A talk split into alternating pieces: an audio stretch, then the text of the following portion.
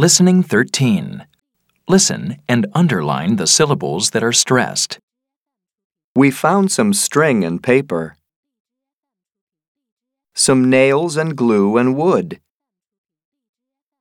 We sawed and glued and hammered.